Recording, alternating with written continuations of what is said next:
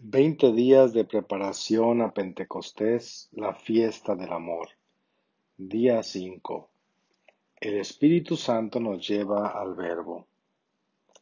A la manera que en un rayo de sol hay luz, calor y energía química que pueden artificialmente separarse para estudiar y utilizar estas tres cosas, pero que están fundadas en la realidad natural del rayo solar, Así las devociones a las tres personas divinas deben formar una realidad sobrenatural única. Siendo el Espíritu Santo el amor del Padre y del Hijo, infunde en el alma que mueve un amor al Padre semejante al que el Hijo le tiene y un amor al Verbo semejante al del Padre celestial. La Sagrada Escritura nos señala este misterio enseñándonos que por el Espíritu Santo clamamos al Padre y pronunciamos el nombre de Jesús. Nadie puede decir Señor si no es en el Espíritu Santo. Romanos 8:15. El alma sabe que va a ser Jesús y ama a ese Jesús que va a unirse con ella y de manera inefable. Ella misma se despoja de cuanto puede impedir su divina transformación y pone a disposición del artista su amor libre y su voluntad de entrega. El alma debe conocer el ideal del Espíritu Santo de la manera más precisa. ¿Cuántas veces las almas se detienen y detienen la acción del Espíritu Santo por no conocer su ideal, sin saber con precisión a dónde se dirigen. ¿Habrá algún marino sin brújula perdido en la soledad de los mares? Muchas veces las almas que no conocen su ideal andan así, desorientadas, trabajando mucho y consiguiendo poco, caminando con penosos esfuerzos sin encontrar un puerto seguro que los lleve en sus anhelos. Hay muchas almas, gracias a Dios, que quieren ser santas hoy en nuestro día, pero no tienen de la santidad sino un concepto vago y a la vez inexacto Caminan sin rumbo, expuestas a lamentables desviaciones y a peligros que los pueden descarriar. El ideal, sin lugar a duda, es Jesús, y por Jesús se llega al Padre, en cuyo seno se consuma todo, como lo indica San Pablo al recordarnos, todo es vuestro, vosotros sois de Cristo y Cristo es de Dios en 1 Corintios 3:23. Transformarnos en Jesús es el ideal del Padre para revestirnos de su gloria. Y hacia allá nos conduce el Espíritu Santo, el Espíritu que viene del Padre y del Hijo, y hacia esas divinas personas se encamina arrastrando consigo a las almas. Pero notemos que aunque todas las almas están destinadas a reproducir a Jesús, no todas lo reproducen de la misma manera, porque el Espíritu Santo distribuye sus dones como le place.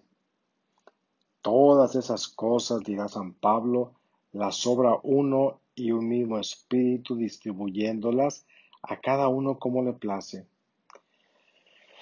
Y aunque el apóstol en este pasaje se refiere a los carismas, algo semejante puede decirse aún de los demás dones, porque aunque todos ellos se comunican a los justos, pero no en la misma forma ni con la misma medida. Tan sublime ideal es Jesús que nadie lo puede reproducir adecuadamente ni la misma Santísima Virgen, la más fiel y perfecta reproducción de Jesús, no iguala ni agota al divino ideal. al mismo Jesús. Y el Padre Celestial, en su amoroso afán de ver reproducida la imagen de su Hijo, ha querido que cada alma lo reproduzca a su manera y que cada justo copie alguno o algunos rasgos de Jesús. Algo así como imitarle, pero desde alguna faceta, desde algún aspecto, desde alguna virtud, porque no se puede agotar. Espectáculo bellísimo el que veremos en los cielos con la ayuda de Dios. Allí no se verá por todas partes sino a Jesús, reproducido en los bienaventurados. Pero cada uno de ellos será una imagen de Jesús distinta de las demás. Habrá en todas una portentosa variedad y a la vez una unidad perfectísima. Unas almas están destinadas a reproducir a Jesús, al Jesús del pesebre, en su humildad, en su infancia, en la virtud de su pureza. Otras al Jesús silencioso y contemplativo, al Jesús místico, otras más al Jesús apóstol y maestro, que enseña, que vivifica, que consuela y que salva. Aquellas otras al Jesús del cenáculo, transfigurado de amor, al Jesús de los agrarios, que ama en silencio y se ofrece en sacrificio, al Jesús de la agonía en el Getsemaní, al Jesús sangriento y sacrificado en el Calvario como los mártires. ¿Para qué continuar? ¿Puede acaso expresarse en este momento todos los variados matices con que pueden las almas reproducir a Jesús? Todos los santos son admirables, pero distintos de otros.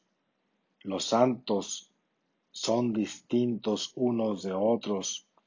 Para llegar a donde llegaron les fue preciso encontrar con exactitud su camino.